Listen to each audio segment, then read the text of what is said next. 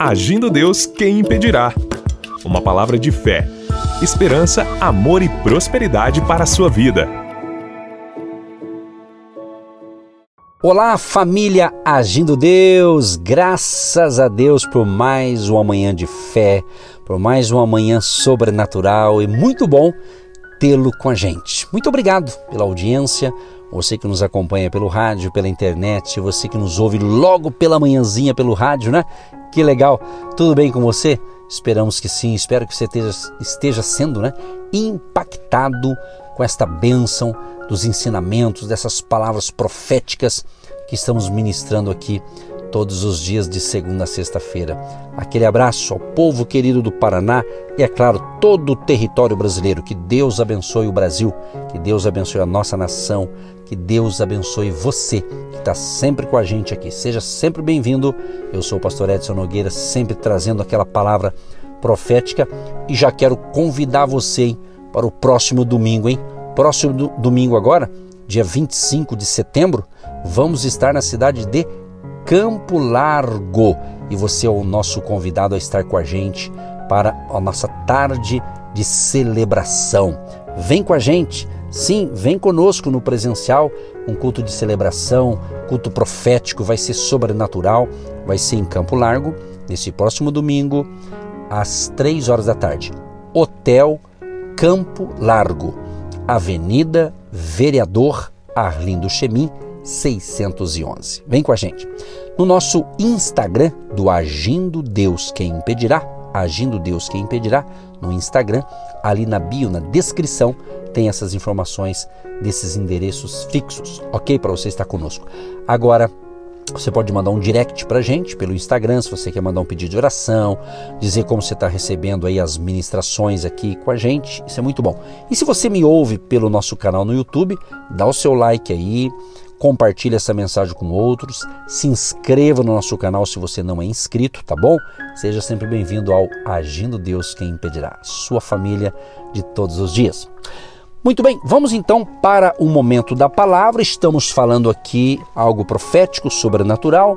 Estamos falando baseado na história de Josué. Estamos falando aqui alguns passos, né, para obtermos sucesso na nossa caminhada com Deus. E hoje vou ler Josué, capítulo 1, o verso 5. Como fui com Moisés, assim serei contigo. Gente, é muito lindo isso aqui, hein? O próprio Deus falando isso, hein? E eu digo para você uma frase: sem visão, o povo perece. Uma das crenças mais profundamente enraizadas, na verdade, uma até é uma descrença, né? Que algumas pessoas têm é que a presença de Deus em certas pessoas é maior do que em outras. Chegamos até mesmo a, a arquitetar todos os tipos de razões que explicam por que ele é assim. Nós dizemos que alguns são mais santos, ou oram mais, e tudo mais, como se a presença do Senhor dependesse de nós. Claro que não. A promessa de Sua presença é incondicional. No início, Deus disse: Não te deixarei nem te desampararei. Josué 1,5. Ele fez esta promessa para Josué.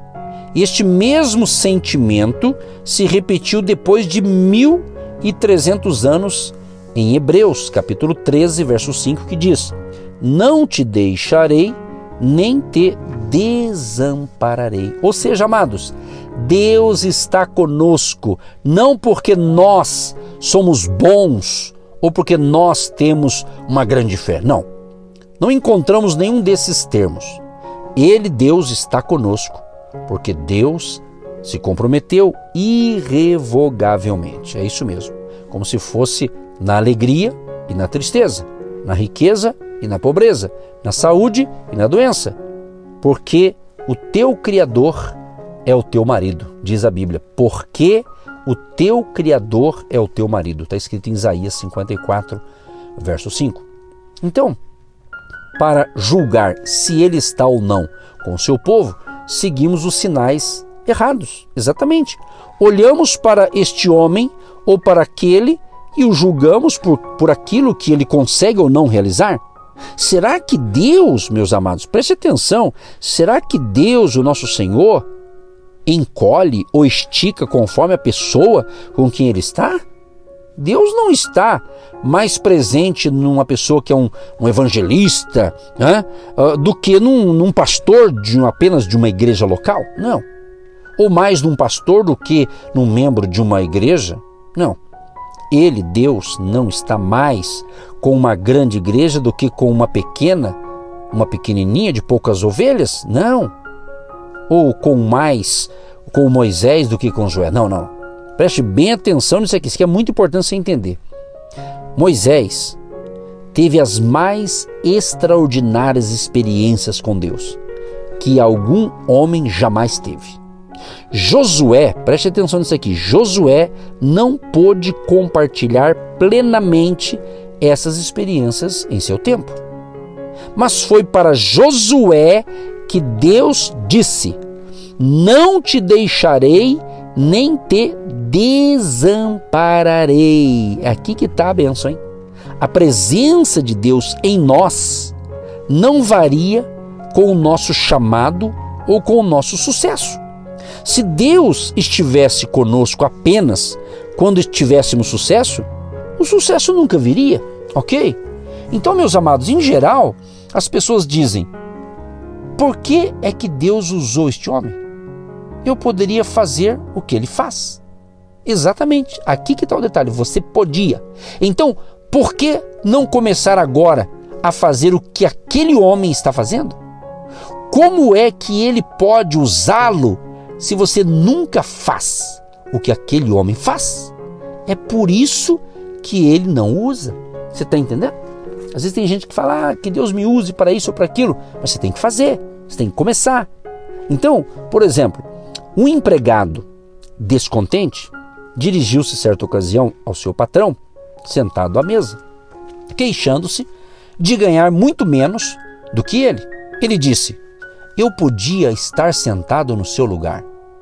Sou tão bom engenheiro como o senhor. Ele disse. O patrão replicou para aquele funcionário: É verdade. Podia estar aqui sentado. E por que não está? Eu iniciei este negócio sem nada e você poderia ter feito o mesmo. Então tem gente que fica se queixando, mas ela não se mexe. Ela quer estar no lugar de alguém que conquistou, mas não quer fazer fazer o que aquela pessoa fez para chegar lá. Tudo tem um preço, né? Tudo tem um preço.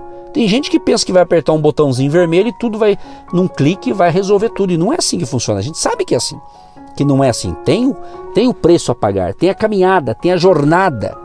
Então, outro passo aqui, dentro da visão aqui da vida de Josué. Meu irmão, minha irmã, meu querido e minha querida, não fique andando à procura das circunstâncias certas, né?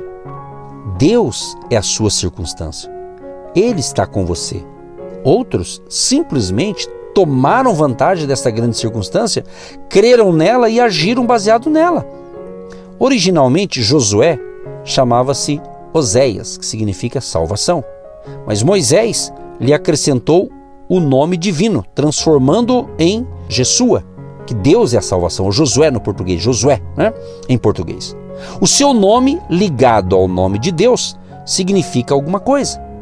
Você então poderá ir em frente no nome do Senhor, com a mesma coragem que Deus martelou em Josué. É isso que você tem que entender. Ou seja, o meu nome linkado ao nome de Deus, eu vou voar, eu vou crescer, eu vou desenvolver. Você está entendendo? Por isso que Jesus fala é, é, em João 15, verso 5, no, no finalzinho, Jesus diz assim: sem mim nada podereis fazer. Então você tem que estar conectado com Jesus. Josué capítulo 1, verso 6 diz: Ser forte e corajoso. Quem falou isso? Deus. Para quem? Para Josué. Ele repete, Josué capítulo 1, verso 7: Tão somente ser forte e muito corajoso. Depois Deus repete a terceira vez, Josué capítulo 1, verso 9: Ser forte e corajoso. Não temas nem te espantes. Por três vezes, amados, preste atenção nisso aqui por três vezes, três vezes, Deus enfatizou coragem na vida de Josué. Depois da primeira vez, ele deu a primeira razão: serei contigo. Na segunda vez acrescentou: tão somente, tão somente ser forte e muito corajoso. Na terceira repetição, ele deu mais uma outra razão: não te mandei eu, Deus ordena, é aí então que ele recomenda. Deus ordenou e ele faz então a recomendação. Então Deus nos dá razões para seguirmos adiante. Nós podemos sempre arranjar razões para recuar, desculpas, né? Hoje em dia, o que tem gente dando desculpa esfarrapada, desculpa usar esse termo, tem muitos filhos e filhas de Deus que misericórdia, viu? Só sabe dar desculpa esfarrapada. Está quase mentindo, aí complicou tudo, né? Então, meus amados, nós tratamos os nossos medos como virtudes muitas vezes. Muita gente diz assim: não sou daqueles que se aventuram. Outros dizem assim: se Deus quer que eu faça isso, Ele vai me colocar lá. Tem gente que fala assim, e por isso que ele não cresce. Ele está esperando Deus colocar ele lá, mas ele não faz nada para chegar lá.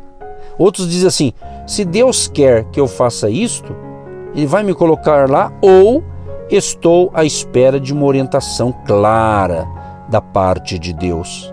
Não devemos presumir. Ou alguns dizem assim: não procuro grandes coisas para mim mesmo, mas quero me manter humilde. Então, essas são as famosas desculpas, né? É, e a gente fica aí se desculpando. Meu amado e minha amada, eu creio que você está sendo abençoado, hein? Deus tem coisa grande para você, mas você não pode ter medo, né? Nesse meio tempo aqui, homens estão morrendo. Estas são a, razões, eu te pergunto, melhor dizendo, estas razões são honestas ou suficientes? Ou é nosso medo que nos retém? Porque para tudo quanto o diabo nos atira para nos atemorizar, Deus nos tem dado algo para agir contra. Na verdade, queridos, existem razões para as nossas hesitações e nervosismo. Isso é uma coisa natural. Tem coisa que é coisa natural, mas Deus nos chamou para uma nova vida de aventura e audácia. Essa é a parte emocionante da vida cristã. Paulo disse que não tinha medo de pregar o evangelho em Roma. Talvez ele estivesse nervoso diante de tal ideia. Tal como aconteceu em Corinto, em temor e grande tremor, diz em 1 Coríntios 2,3. Mas ele não cedeu aos seus sentimentos. Ele, falando aqui no caso de, de Paulo, né? Ele fez o quê? Ele não cedeu aos seus sentimentos, ele curtiu a experiência de Deus, o fortalecendo enquanto enfrentava quase de mãos nuas a Europa pagã. E a gente percebe aqui na Bíblia, nas Escrituras, né, que através das Escrituras Paulo aprendeu como lidar com o medo. Diz a Bíblia aqui: Em me vindo o temor, hei de confiar em ti. Salmo 56:3. Mas o justo é intrépido como o leão. Provérbios 28:1. Pregando ousadamente em nome do Senhor. Atos 9:28 começou a falar ousadamente na sinagoga. Atos 18, 26. Paulo, durante três meses, falava ousadamente. Atos 19, 8. Ao verem a intrepidez de Pedro e João, Atos 4,13. Então aqui a gente vê alguns textos bíblicos como você aprende a vencer o medo. E por último, com intrepidez anunciavam a palavra de Deus. Atos 4, 31. Deus Todo-Poderoso, obrigado por esses ensinamentos, por esse aprendizado, por esta palavra de ânimo, de encorajamento, de despertamento espiritual dentro dessa semana profética.